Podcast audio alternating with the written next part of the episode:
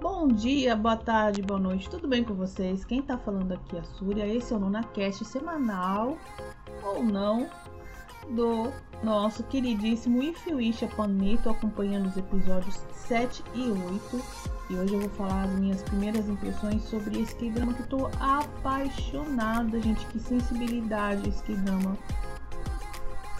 Não falar sobre a morte em si, mas falar dos desejos das pessoas, você vê que é uma coisa tão simples, né?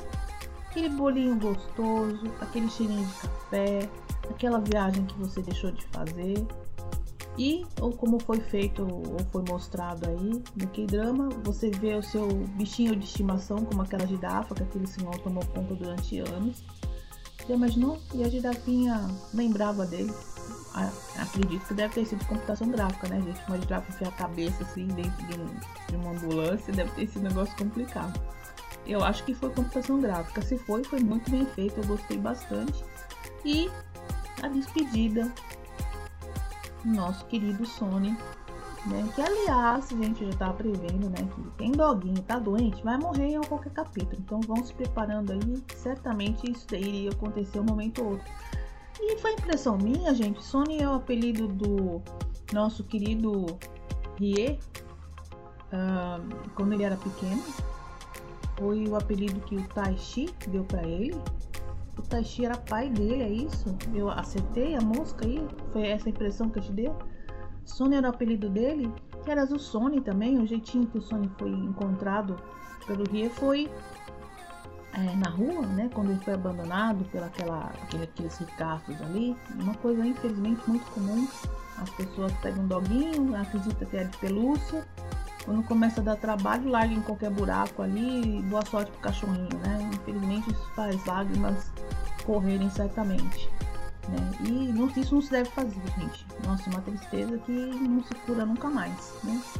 Mas falando na, no K-drama mesmo, agora nós avançamos aí no romance dos nossos protas queridos. Eu e fiquei apaixonada pelo primeiro beijo dos dois. Que coisa mais fofa. Adorei, adorei, adorei. O diálogo foi tudo maravilhoso. O momento do beijo foi lindo. Jijan que você tá, não é, tá querendo ficar par a par aí com o Imiho aí com os melhores beijos do, da Drama Land. Momento fofo, cena fofa, beijo fofo e dois adultos sem olhinho fechado e ela teve iniciativa, isso que eu achei legal também de fazer aquele diálogo super divertido. Foi você que quis? Foi você? Não, primeiro beijo, alguém te empurrou. Nossa, foi muito legal, muito legal. Mas, como é mais ou menos padrão, quando aparece um beijo antes do episódio 10, pode contar e tem treta pela frente. E a treta aí é essa namorada psicótica ou não, sei lá.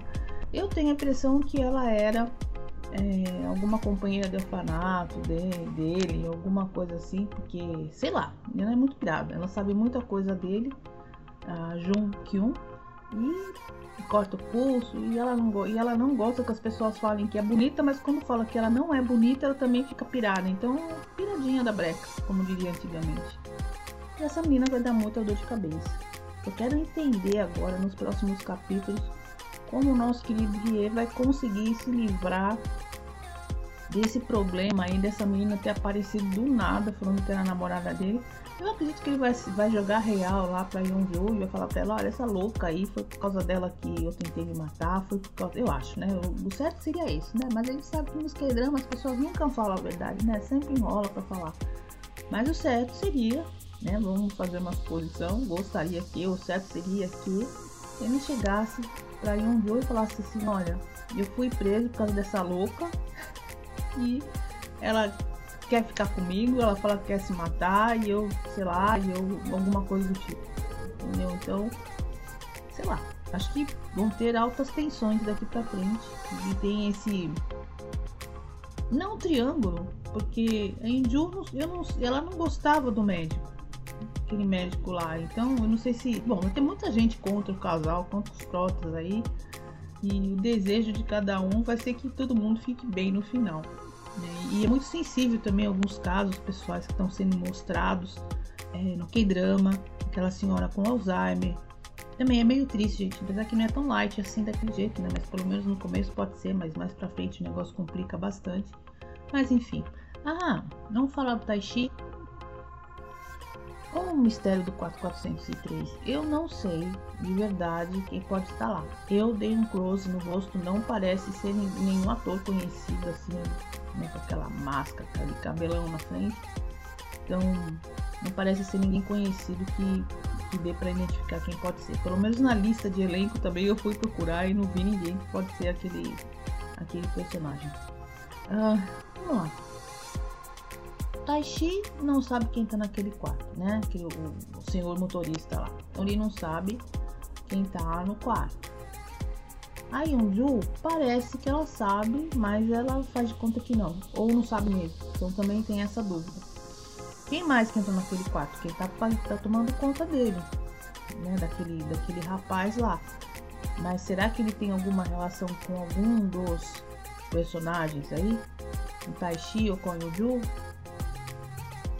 Ou ninguém sabe que ele foi para lá, ou ele mais é um maluco no pedaço que, que vai causar algum problema aí no passado de algum protagonista. Ou foi, eu sei, sei lá, eu tô aqui viajando na maionese. Eu acho que será que alguém que causou acidente aí na, na, na, na vida do, do Taishi, que pelo menos eu entendi que ele é o pai realmente do Rie. Então, é, sei lá, eu pode ser um monte de coisa, gente, tá muito bom, muito bom, tô amando, tô amando demais. E só para finalizar, a despedida do nosso querido cachorrinho do Sony, gente. Olha, eu também o, o, o Rie ficou pirado, foi lá, quebrou o carro daqueles ricaços ali. É, acho que ele pagou a indenização, né? Acho que comprou um carro novo pra ele. ele tinha dinheiro sobrando ali no coisa. Acho que ele comprou um carro novo pra aqueles malucos lá e ficou na cadeia um dia e seja liberado, e pelo menos pelas leis, né? Pelas leis ali da, da Coreia. Acho que ele foi liberado e voltou para casa e vamos ser felizes. Mas ele até esqueceu que estava sendo filmado, que estava sendo procurado por aqueles caras malucos lá. Olha, eu não tenho ideia, quer dizer, pelo que eu entendi, pela Jung-un, ela, né, Jung-kyun, eu acho que ela, sei lá, ela fazia vídeo erótico ou alguma coisa do tipo e conseguia muita grana, e eu tô supondo agora, né? Então acho que ela pegou, acho que talvez ela queria se matar, pegou a grana, né, o Rie pegou, fugiu com o dinheiro dela e ela foi presa e ele sumiu com a grana. Talvez tenha, tenha sido isso. Acho que não foi nada criminoso, como ele disse anteriormente, né? Eu não cometi nenhum crime. Então, pode ter sido de boa intenção, basicamente. Bom, o mistério está lançado aí. Né? Como é que os protas vão conseguir contornar o problema da separação logo de cara? Que, pelo amor, né? Antes do episódio 10 já tem treta, gente. Vai longe ainda. Ah, vejo hora de continuar. Estou apaixonada por esse K-drama. Espero que o final seja muito bom, interessante. É, o Xixan tem feito trabalhos ótimos aí que, que comovem bastante as pessoas e espero que esse seja mais um. Você está curtindo? Você está gostando tanto quanto eu? Então deixe um comentário aqui, curte, compartilhe, ouça os nossos outros podcasts e até a próxima semana. Quem está falando aqui é a Súria, você está no NunaCast e dentro do Momento Que Drama. Até mais!